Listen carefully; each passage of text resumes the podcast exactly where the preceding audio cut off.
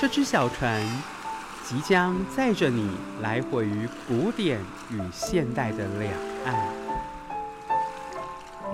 古典小说隐藏珍贵的智慧，现代传奇流淌动人的情怀，台湾歌谣谱出生命的乐章。学习与成长，尽在转角遇见你之宝岛少年游。我是文学摆渡人杨逸晨，我是文学求知者侯以雷，我是文学倾听者 Simon。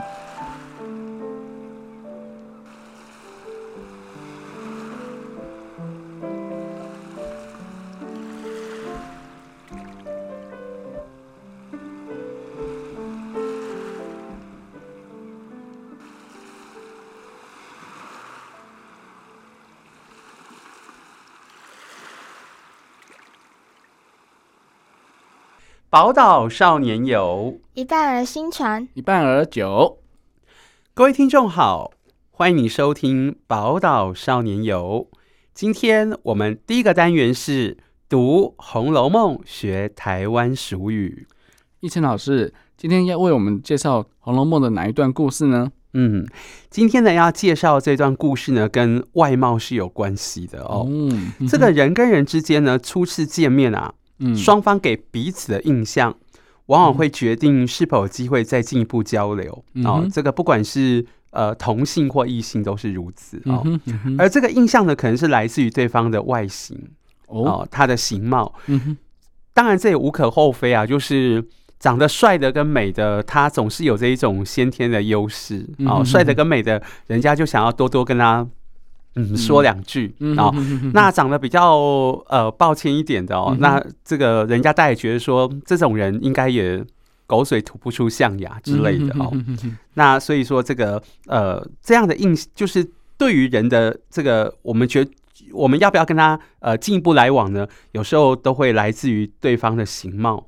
呃，来做取决。嗯哼哼，哎，其实这个叫外貌协会的这种观念哦，其实我我讲几个两个例子哦，一个是正面的，一个比较正向，一个是比较负面的哈。嗯哼，那我想到三国时代有一位诶军师啊，一个一个军法家叫做张松哦，那其他其貌不扬。对，那所以他在曹操的阵营当中，他没有受到重用，因为曹操觉得说，哎，就像刚刚一晨老师所举的例子，就是啊，你长得成这样子，你你所所所现的计策可能也不会太好。对，而虽然郭嘉一直在推荐他，但是曹操也不重用他。嗯哼，那直到他哎怀才不遇之后啊，他就离开了。离开之后，哎，有一次刘备需要攻打益州的时候，嗯哼，哦，那那时候张松就想说要来要来跟刘备见个面哦。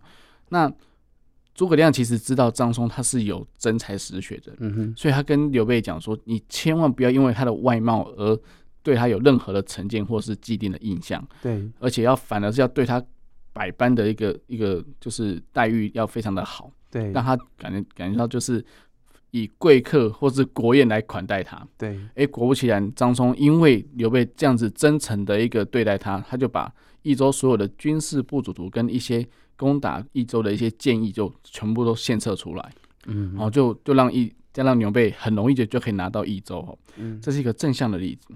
那在反面的例子呢？我们看看电影《三三百壮士》哈，就是列奥尼达这个国王啊，他在组织这个防守的一个一个阵营的时候呢，从当中有一个叫做艾菲雅提啊，他虽然说是一个呃一个有瘸腿的，然后又有点哎、欸，我们可以说是一个壁雕哦，他想要加入这个部军队来跟跟个国王一起来防守，但是因为国王认为说他这个身形已经不好了，会影响到他的阵型，而且他真的其貌不扬。他根本就不想要理会他，嗯，那导致于让他怀恨在心哦，他就投靠到对方的诶阵营里面去哦，然后甚至还可以把自己军队的弱点都指给对方看哦，那导致于三秒壮士就因为这样子而溃不成军，嗯，所以这是一个很反面的例子哦，所以提供给大家。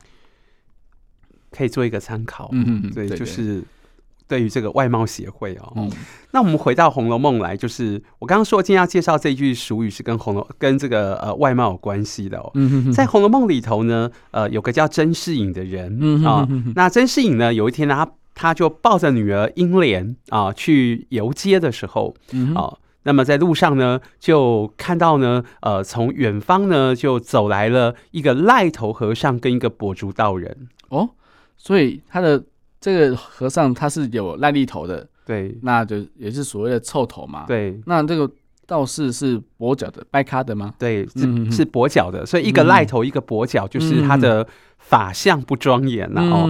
那这个和尚呢，就对甄士隐说啊，哎呀，施主啊。你把这个有小姐命却没有小姐运，会连累爹娘的小孩抱在怀里做什么呢？干脆呢就送给我吧，送给我吧。哎，这个天下做父母的怎么可能会把小孩轻易的送给别人呢？对，然后呢，再加上呢，这个甄士隐呢，看见他们呢长得这样的畸形跟丑陋啊，嗯哼，这心里面呢是厌恶的不得了啊，哦，所以也就不耐烦哦，他抱着女儿呢转身进屋，所以这个呢，哎，重点来喽，这个就是应验了台湾俗语说的“草头和尚做不好功德”。哦，草头和尚做不好好功德哦，这句台湾俗语是什么意思呢？哦，这句话的意思哦，这句俗语的意思就是说呢，癞痢头的和尚哦，一般人呢认为他的法相哦，嗯，给人不够庄严的感受，嗯，所以认为他做不出呃殊比较殊胜圆满的法会。哦，这是偏见作祟吧？对，因为一般注重外表的人，往往会轻忽对方的内涵哦，嗯、或是他本质的一个部分。对，哦，那也因此错过很多学习、成长，甚至逢凶化吉的机会呢。对呀、啊，是啊，你看这个后来呢，赖呃这个赖头和尚呢，他看到甄士隐转身离去之后呢，嗯、他就随口念了呃一首诗，嗯，那其中有两句是最重要的哦，哦。这两句是呢。好房佳节元宵后，嗯哼，便是烟消火灭时，嗯哼，也就是说呢，元宵佳节过后呢，就是你们家骨肉分离了哦，哦。那甄士隐听了之后呢，哎，这个想问他们的来历，嗯哼，那他们呢就转身离去了，也不见踪影。哇，那这样子，话说啊，赖头和尚的预言是真的吗？有这么神奇吗？嗯，这个转眼间呢，很快的哦，元宵佳节就来了。甄士隐家的仆人，他的名字叫霍启。哎，你看这霍启的名字很特别。霍启，他的谐音就是所有的灾祸都因他而起。他抱着呃这个英莲呢去赏花灯，那忽然之间呢啊感到尿急，他就把英莲呢放在人家的门槛上坐着。啊，那等他一泡尿解完回来呢，英莲已经不见踪影了。哦。这霍启呢，找了大半夜啊，嗯、哼哼到了天快亮的时候呢，还找不到人，嗯、他不敢回去见主人，就逃往别的地方去了。哇，那这样子隐士甄世隐夫妇就找不到儿女的踪影了嘛？那一定很紧张又很哀伤吧？哦，那是当然的哦。嗯，他们呢，这个没日没夜的啼哭啊。这有一句话说啊，“嗯、痴心父母古来多啊”，嗯、这是真的哦。那我想，这个甄世隐呢，他在呃女儿哦这个被呃被呃失踪之后哦，他如果想起了赖头和尚跟跛足道人啊，一定相当自责。是的，假如假如当初他如果听他们的建议。把英莲给了他们，嗯，如今就不会遇上这样的结束了，嗯哼哼，所以只能怪自己太肤浅了，嗯、才会被操讨回心做不好功德的偏见呢所影响。哇，那奕成老师，这句台湾俗语啊，一定得跟宗教相连结才能够使用吗？当然不一定的哦。除了形貌之外呢，嗯、穿着打扮呢，也对印象分数产生决定性的影响。嗯哼，哼，啊，因此呢。草头和尚呢，并不是专指佛门中人，哦、也可以衍生为呃所有的世间人哦。所以啊，人人就人就说啊，人要衣装，佛要金装嘛。那什么场合啊，穿什么衣服也都是一种礼貌。话是这么说，没有错。可是如果遇上穷人要登台亮相的时候，嗯、那就没有办法了。嗯哼，哼，这穷人连吃饭都成问题了。他哪管得着穿衣服这件事情呢？嗯，那真的是这样子。嗯，嗯像《红楼梦》里面大家最熟悉的就是刘姥姥。嗯、哦，这穷苦的刘姥姥呢，嗯、她带着孙子绑儿，嗯，来到荣国府求施舍，嗯哼，以暂时解决一家子的经济困顿哦。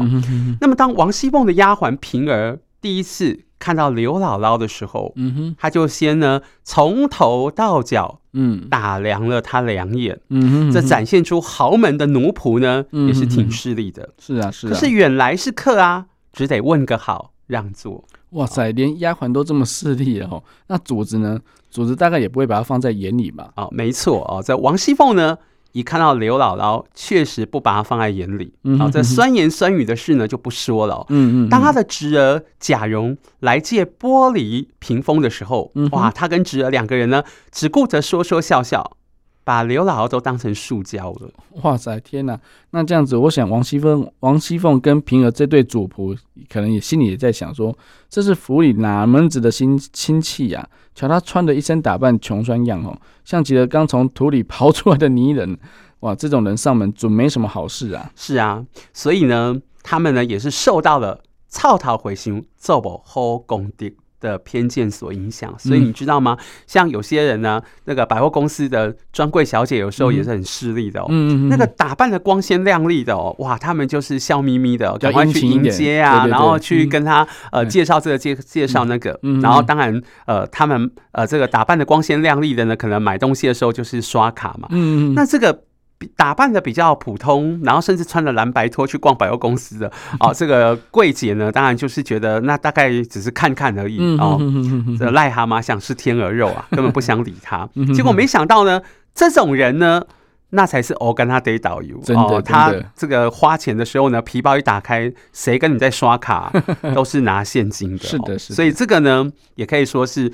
这个柜姐呢，有时候也会受到草头回心做不好功德的偏见哦所影响，这样子。OK OK，好，那我们再来复习一次哦。好，草头回心做不好功德啊！提醒大家啊，偏见会害人，损失不少哦。谢谢奕成老师读《红楼梦》学台湾俗语，我们下次见。各位听众，接下来我们要进行的单元是在校园里摆设瞎掰旧货摊。嗯。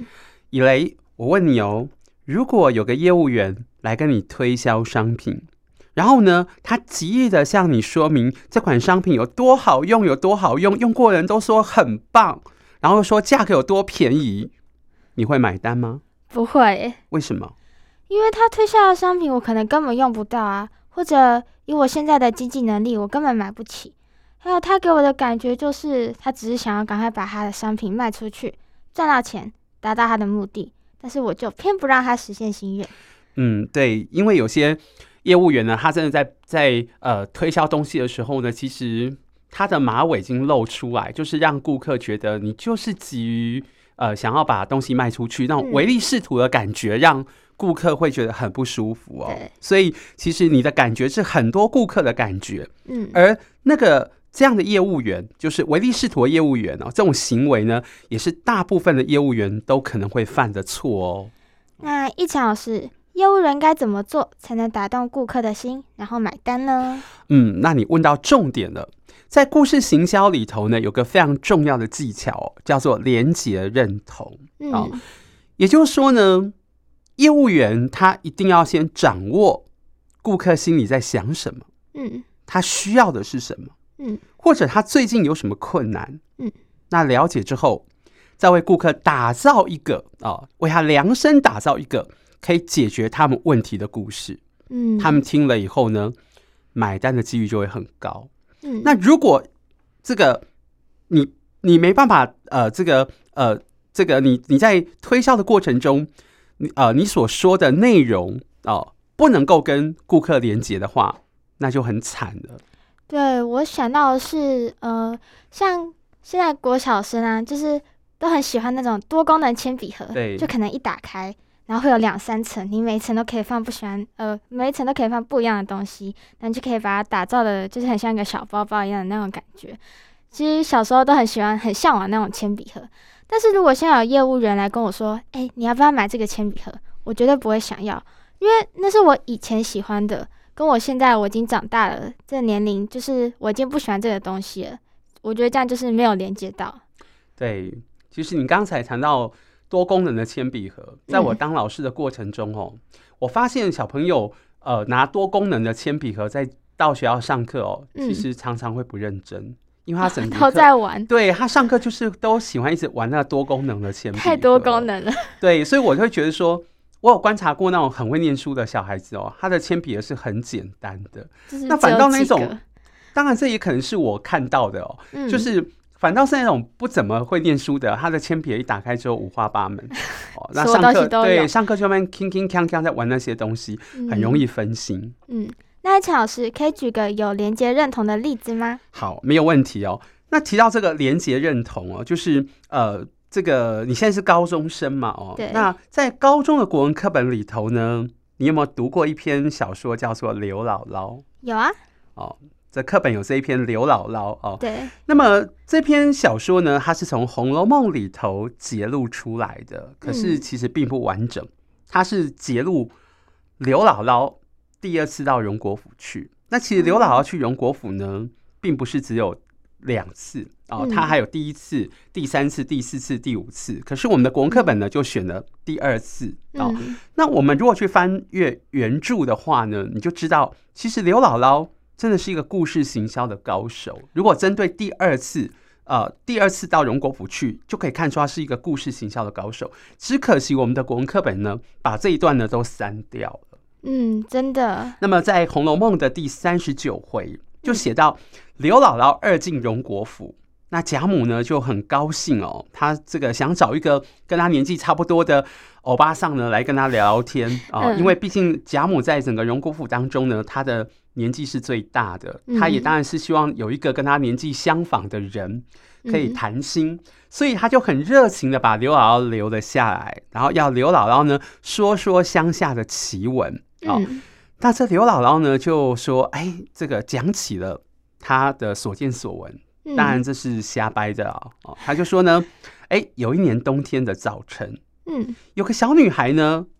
来到我们家，嗯，偷木材。”要回家烧哦，可是这时候正要继续讲下去的时候呢，有个仆人呢就慌慌张张来通报说：“啊，老太太，老太太不好啦，家里的马房失火了。”好扫兴哦，发生火灾嘞，那要怎么办？大家一定很紧张。对，这个发生火灾呢，表示人跟死神是最接近的时候哦，所以贾母吓得呢，嘴巴不停的念佛，直到仆人再次来通报说：“哈，老太太，你放心啊，火灭了。”嗯，他整颗心才放了下来。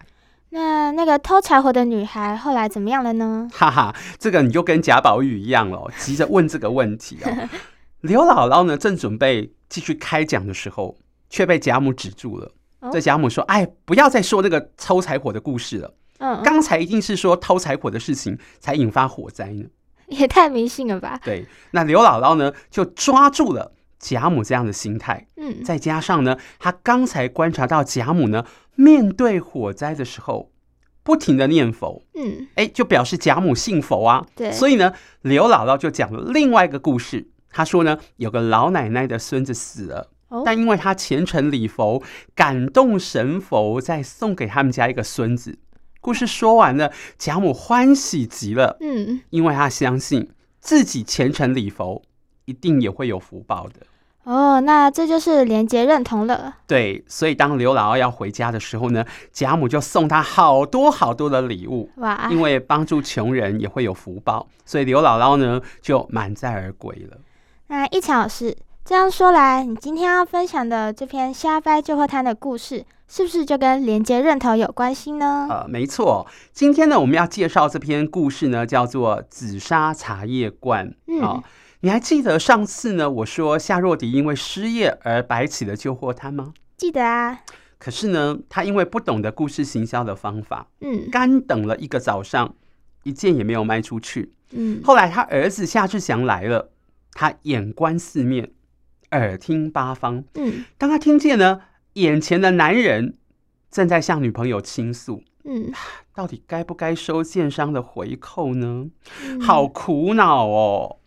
他的女朋友呢，断然警告他不可以。嗯，那一旦被查到呢，你会被抓去坐牢的。嗯，这时候夏志强灵机一动，拿起身边一个紫砂茶叶罐，大声的说：“爸，这个茶叶罐是不是上次某个县长贪污，被查到用来呃这个存放赃款的那个罐子呢？”嗯，然后一会就说：“啊，不对不对不对，我忘了，错了，三十万的赃款呢是放在另外一个铁罐子里。”嗯，这个紫砂茶叶罐呢是制茶的卢师傅用来表明气节的东西。哦，我懂了。夏志祥说的“表明气节”跟那个警告男友不可以收建商回扣的女生想法是一样的。这时候，这个女生一定会很想听紫砂茶叶罐的故事。夏志祥成功运用了连接认同的行销技巧。对，他真的是抓住了顾客的心的的的，这个想法哦，嗯，也知道顾客的困难所在的问题所在的哦，嗯，没错。那这个故事呢，它的主角是个上班族，叫做陈志文，嗯、在某次的。洽工途中，他认识了制茶的卢师傅。嗯，卢师傅呢用心制茶，陈志文呢很懂得品茶。嗯，两个人相谈甚欢。因为陈志文呢，呃，非常喜欢吃茶梅。嗯，可是呢，他却发现卢师傅的货架上呢有各种口味的梅。嗯，可是就是没有茶梅。哎，对啊，货架上有脆梅、奶梅、紫苏梅等，为什么会没有茶梅呀？嗯。可能还有柠檬梅之类的哦，可是卢师傅是呃，为什么没有茶梅呢？因为卢师傅呢告诉陈志文说啊，嗯，茶的个性不该腌梅，为什么呢？哎，这个部分是这篇故事最引人入胜的地方，请大家自己去阅读哦。嗯、那陈志文呢，听了卢师傅深刻的分析之后，他想想自己，嗯，在职场上呢，也常常身不由己，嗯，要尊敬上司。要讨好客户，嗯，对同事要伪装，对下属要严苛，嗯。于是呢，他确信明天醒来他会有一点点的不同，嗯。但事实上呢，他已经彻底被改变了。嗯，我知道了。这个故事换另外一个层面来思考，其实是勉励这位男客人应该要洁身自爱，不应该同流合污。对，这个故事行销呢，就是在行销爱。而洁身自爱，不同流合污，就是爱自己，也是爱家人。谢谢一晨老师，在校园里摆设瞎掰旧货摊的单元，我们下次见。各位听众，接下来我们要进行的单元是藏在《世说新语》里的智慧。一晨老师，今天要跟我们分享《世说新语》里的哪个故事呢？嗯，今天呢，我们要呃分享这个故事之前啊，我想要跟大家呢，现在分享就是。在文学的创作里面呢，有一种技巧叫做空白的召唤。嗯，那什么叫空白的召唤呢？也就是说啊，作者在故事里头呢，给读者留下一段空白。嗯，那这段空白呢，呃，读者可以自行去想象，然后填补它，让整个故事呢，呃，这个头尾呢，可以更完整。这太酷了吧！也就是说，作者邀请读者加入创作的行列喽。对。那么今天这篇故事呢，它是从《世说新语》的清底篇啊、呃、出来的。那什么是清底呢？我们上次讲过了，就是稍稍的用言语毁谤对方或指责对方的意思。嗯，好，那我现在呢就跟大家分享这个故事。好，话说呢，有一天王羲之啊到叔叔家王敦啊的家里去做客啊，那么忽然呢听见他的伯父王导。嗯，待会呢就要跟余亮一起来拜访。嗯，他听到伯父要来了，哦，他立刻呢起身想要离开。嗯，王敦就不解，一把呢把他拉住，说：“哎，你这小孩子怎么啦？你伯父要来的，你跟他聊聊什么困难呢？你急什么急呢？跑这么快做什么呢？” 嗯，那故事就到这边结束了。哎哎，你猜猜哦，这篇故事的空白召唤在什么地方？嗯，王羲之为什么不想跟伯父王导碰面？嗯，在这个故事里没有讲到，所以空白的召唤应该就在这里。答对了，空白的召唤就在这里哦。嗯、他为什么不跟王呃伯父王导见面？故事里面没有交代。对，那你猜一猜，王羲之为什么不想跟他的伯父王导碰面呢？嗯，我觉得可能是。就我想到的是，常常我们去拜访长辈的时候，长辈都很喜欢问很多问题，很多像是说，哎、欸，你在学校怎么样啊？成绩好吗？不然就是，如果是在长大一点的人，可能就会问说，哎、欸，你是最近找到工作了吗？工作待遇怎么样啊？然后通常这时候，年轻人就是不太喜欢听到这样的问题，因为觉得你管太多了，我的事情自己管就好了。对，所以我觉得王羲之可能。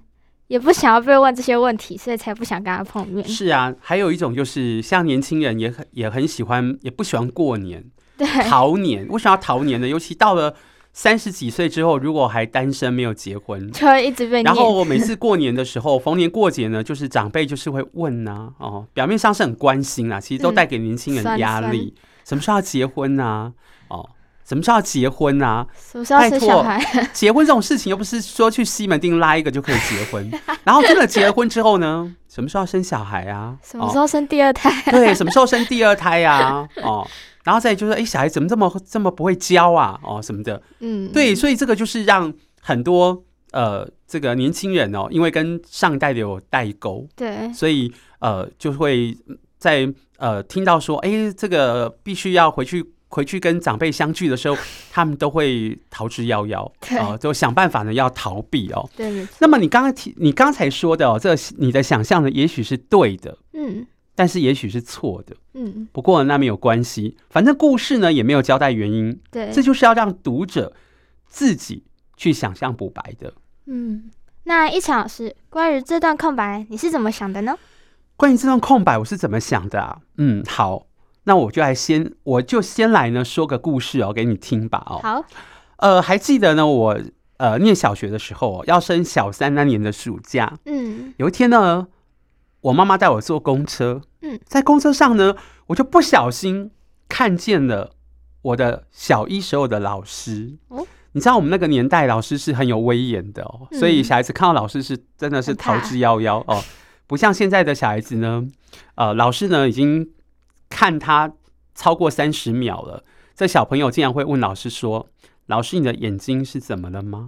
他不知道，他不知道自己的行为有问题，老师在注意他。对，所以我当时呢，在公车上看到我的小一的老师的时候，嗯，那时候还没有达达到达目的地，嗯，我就惊慌失措的哦，强拉我妈妈下车。哎，为什么？一场子为什么不跟老师打招呼呢？是啊，我妈妈呢，就我们下车之后，我妈妈就问我说：“哎。”刚刚到底发生什么事情？嗯，我就很紧张的说，我看见我的老师，然后我妈妈就摇头一看，哦，我妈妈讲台语，她说：“哎，你这囡仔哦，真正不是宽，看到老师哦，啊不小舅们，我刚才我跟他背书在香红台港宽，我才有去读册。意思又说呢，他责备我说我书是白读了，嗯，怎么可以看到老师会闪避呢？太不应该了。一场老师，所以到底为什么啊？为什么我要闪避我的老师哦？对啊，其实我当下呢，心里是有满腹的委屈，嗯，可是我不敢说，只是静静的跟着我妈妈哦，站在站牌底下等待下一班的公车，嗯，可是我不忍去触碰的回忆呢，却滔滔的向我袭来。终于要解开谜团了，嗯，我就想起说呢，在我念小学呃那时候念呃一年级的时候哦，有一天下课呢。我坐在座位上涂鸦，嗯，然后有个女同学哦，她足足高我一个头，哇，她就跑来我身边对我扮鬼脸，然后又以迅雷不及掩耳的速度把我铅笔盒拿走，然后我就很生气，我伸手要跟她要回来，嗯，她转身就跑，然后又回头用挑衅的口吻说：“来拿，来啊，来啊，来追啊，来拿。” 这根本是屁孩吧？越小的孩子越可能做这种事情。对，这个这种事情都发生在。小屁孩身上，尤尤其是一二年级哦，对对对的小孩，我想国高中生应该比较不会做这种事情。不会。那么我就跑着跑着呢，我终于追上他。那我追上他之后呢，他就依然不归还，嗯，把我的铅笔举得高高的。那我在情急之下呢，我就往他的手臂用力一摇，哇，他嚎啕大哭啊！然后我的铅笔盒就应声落地。哎，老师你咬他哦，哇，那糟糕了，老师会怎么处理啊？这事情就很大条了，对，所以事后呢，就上课他就一直哭，然后老师就问说：“哎，那个某某人怎么在哭？”那小学一年级的孩子就是最喜欢管管闲事啊。他们说啊，那个杨逸晨刚才咬他啊什么的，所以这时候老师呢就把把我跟他叫到讲台前，嗯，当着全班的面。那老师那时候的老师眼神是很锐利的哦，他用眼神可以杀死一般四五十个人，所以以前老师真的是用眼神就可以管秩序，不用喊。哇，他就用那锐利的眼神呢瞪着我。啊，这几乎让我的腿都软掉了，然后呢再用力拉我的手，凑到那个同学的唇边，然后很生气的说咬回来，咬回来，咬回来啊，就讲了好几次，那我的手就不停的发抖，因为其实我心里面也很害怕，他真的会咬我。那我的眼泪呢，就在眼眶当中不住的打转。老师这样是以暴制暴吧？不太好哎！一场老师当时一定吓傻了，吓呆了哦。我当时呢，其实我多么希望我的老师呢，可以在他那种锐利的眼神之外哦，也能够有一副仁慈的心肠，嗯，能够听我解释，嗯。可惜呢，我的老师呢，没有心去追溯整起事件的来龙去脉，嗯。虽然那个同学呢，没有把我咬回来，可是我的双颊却被老师狠狠的捏了一把，留下白白的粉笔灰印。其实那时候的老师很喜欢捏学生的脸颊，不是特别喜欢捏我的，是很很很喜欢捏学生的。所以我那时候就很很很生气哦，我可以说我恨透了那个老师，他的无心处理事情跟草率处理事情，还有这样的不仁慈哦，就在我心中留下一道淌血的伤口。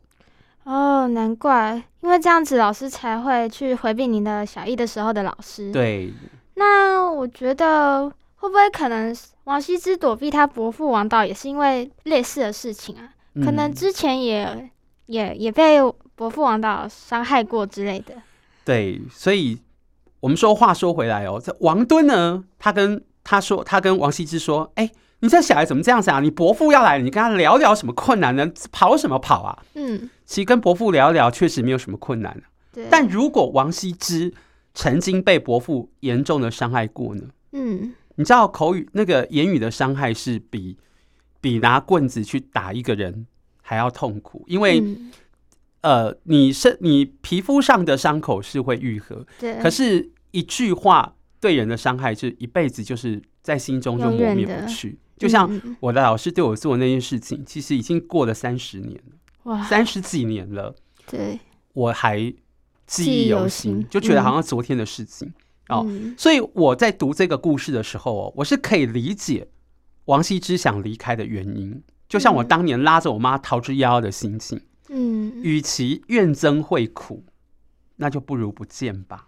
嗯，今天我们从王羲之闪避伯父王导的故事。学到了，面对别人的情绪或反应的时候，我们应该有要有一颗同理心，要站在对方的角度，或者去直接询问对方到底发生什么事情，而不是直接评论或者是责备。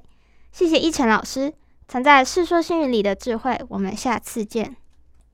各位听众好，接下来我们要进行的单元是台湾歌谣与台湾文学的交响曲。诶，今天一晨老师要为我们介绍的歌曲是哪一首呢？今天呢，要介绍这首歌曲呢，可以说是国民之歌哦，嗯、叫做《雨夜花》嗯、哦。它发表在一九三三年。那作词人呢是周天旺，作曲人呢是邓宇贤。我刚才说这首歌可以叫国民之歌，嗯、甚至可以代表台湾哦。像呃，每次呃，如果是飞国。国我是坐过国内线的飞机，嗯、那每次这个飞机要要呃这个要下降的时候哦，嗯、就会播出《雨夜花》的音乐啊，表示说哎、哦，这个我们回到台湾了、嗯、哦。那说起这首歌曲呢，它有三变哦，是哪三变呢？嗯、这个变是变化的变，对，嗯、有三种变化哦。嗯、它最早呢是以儿歌的方式呈现，这是第一、嗯、呃第一变哦。嗯、那作词人呢是廖汉成，廖汉成本身是一个。呃，这个文学家，台湾的文学家。嗯、那当时呢，这个曲名叫做《春天》哦，春天，春天对、你一定没有听过。嗯，对，真的没有听过。好，嗯、那我现在呢，来唱一次《春天》啊，这个儿歌版的给大家欣赏。嗯、好，春天到百花开，红墙比白玫瑰，一边几丛。一边开枝开着真多，真正水。哇，好好听哦！哎，这个儿歌我真的没有听过哎，但是我觉得，哎，这个儿歌啊，应该是可以朗朗上口的，小朋友应该都要会的。很可惜，真的这首歌很少人听到，所以老师可以再唱一次，让我们学习一下吗？好，那我就再唱一遍呢，让大家可以学这首歌哦。嗯，春天到百花开，红墙比白玫瑰。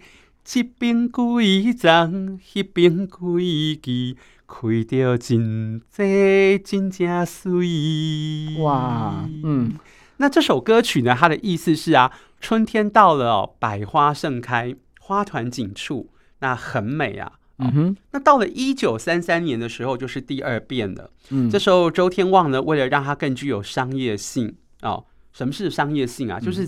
一定要跟那种酒色财气啊，嗯、哦，情感啊，嗯、哦，爱情有关系的，这具有商业性，嗯、哦，被大众传唱的机会才会多，嗯、哦。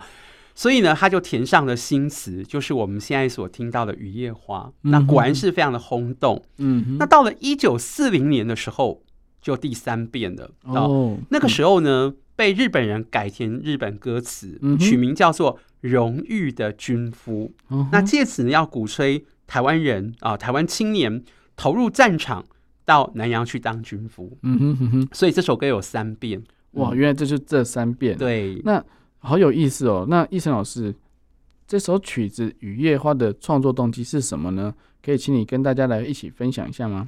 呃，根据作词人周天旺的说法哦，这首歌曲呢，它是真实故事改编的。嗯、其实台湾早期的歌谣很多都是真实的故事。嗯嗯，他曾经呢遇见过一个女人，嗯、那这个女人呢本来很朴实，她离开故乡到都市去讨生活，然后在都市呢爱上了一位男人。嗯哼，到了论及婚嫁的时候啊，这个男人呢却对她始乱终弃。嗯哼，那她因为没有脸回故乡哦，可能呃这个钱也被骗了，嗯哼，啊可能呃也失身了，哦，嗯哼，他就自暴自弃，干脆呢就沦落在烟花家，呃沦落在烟花间，哦就成为酒家女。嗯、这周天旺呢觉得这个女人就像一朵在深夜遭受风雨摧残的花朵。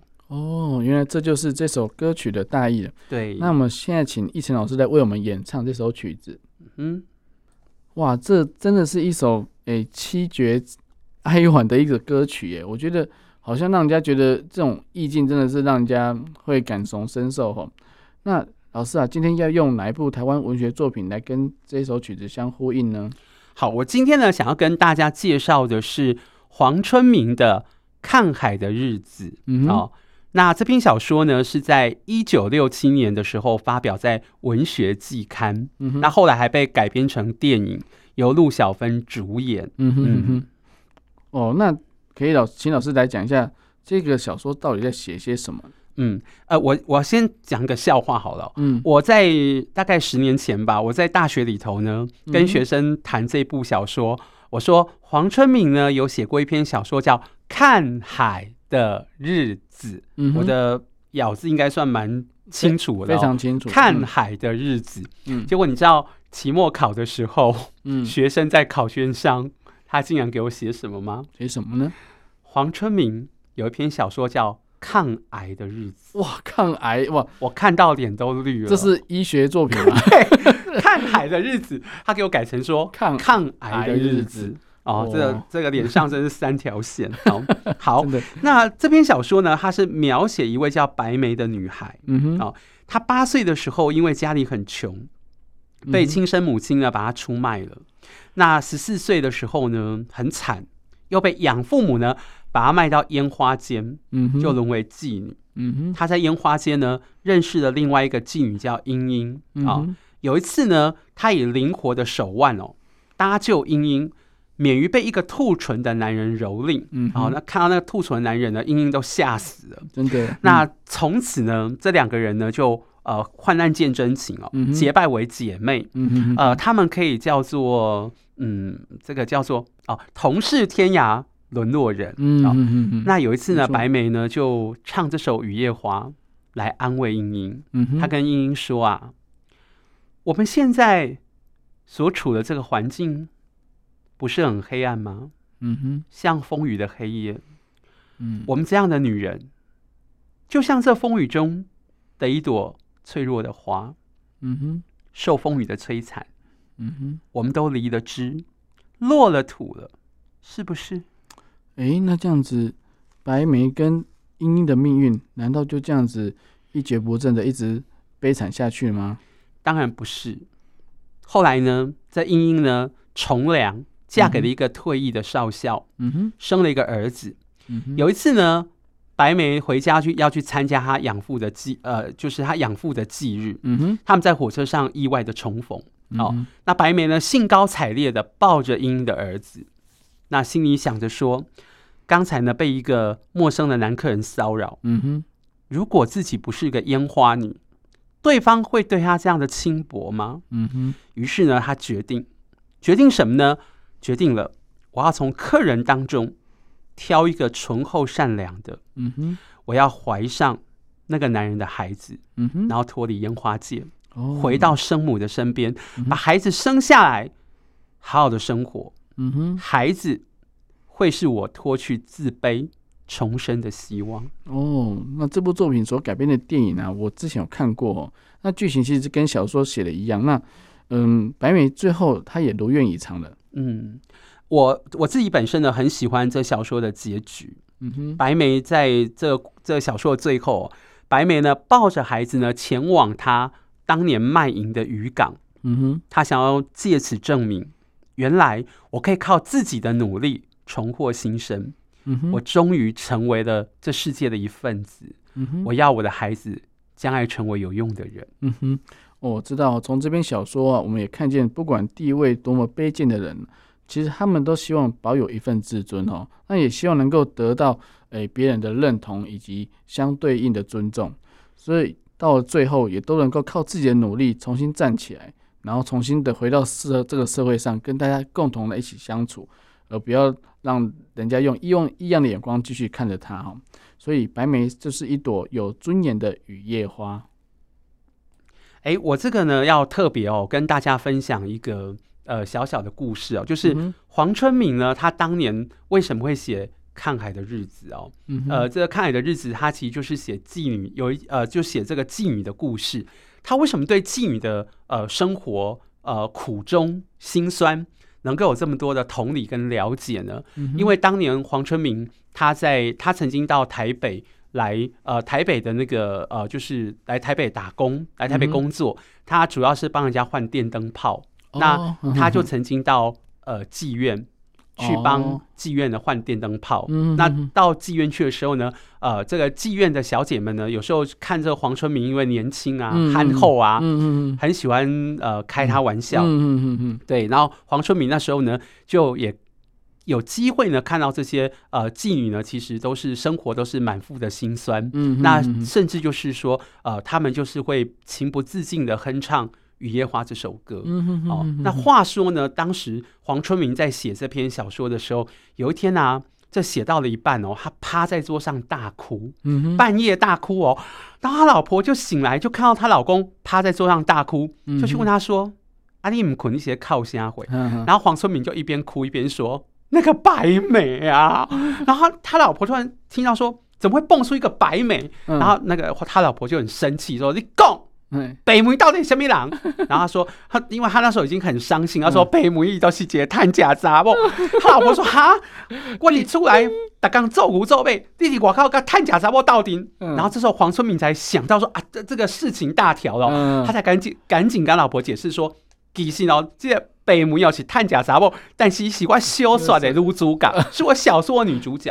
那我们从这边可以看到，就是黄春明在这个在写作这篇小说的时候。他已经呃，他的这种感受呢，他已经真的是他完全是融入，融入能够了解那个、嗯、呃主角、嗯、女主角白眉的心理啊、嗯呃，能够感同身受。嗯、我们说一部好的作品呢，嗯、这个作家一定要先感感动自己，嗯，他才有可能去感动读者。嗯，没有错，没有错。对，好，那我们现在就来听听李碧华所唱的《雨夜花》。